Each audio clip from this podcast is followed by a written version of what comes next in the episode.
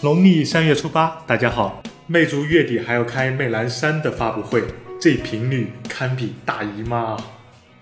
今天的科技资讯有：亚马逊昨天发布了新款 Kindle Oasis，更轻更薄，最薄处三点四毫米，重量只有一百三十一克，流线型机身，握持更加舒适，还设计有实体翻页键。两千三百九十九的价格，真贵了不少啊！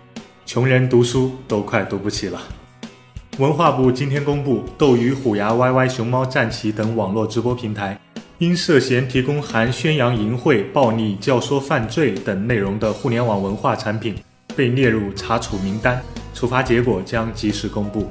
李彦宏宣布成立百度搜索公司，搜索业务群总经理向海龙出任总裁。百度搜索公司造福莆田系，让卖药更省心。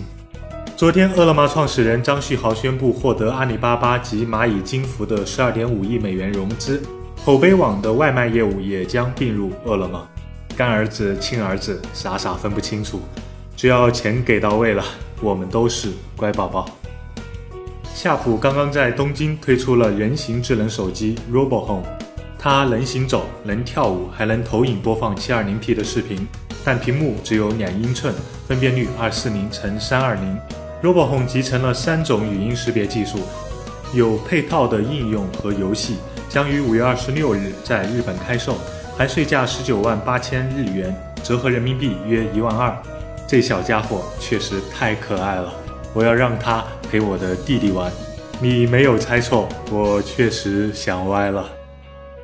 今天是科比退役的最后一场比赛，六十分的成绩也是圆满了。无论接下来我会做什么，我都会是那个爱打篮球的孩子。人生最珍贵的是初见和初心。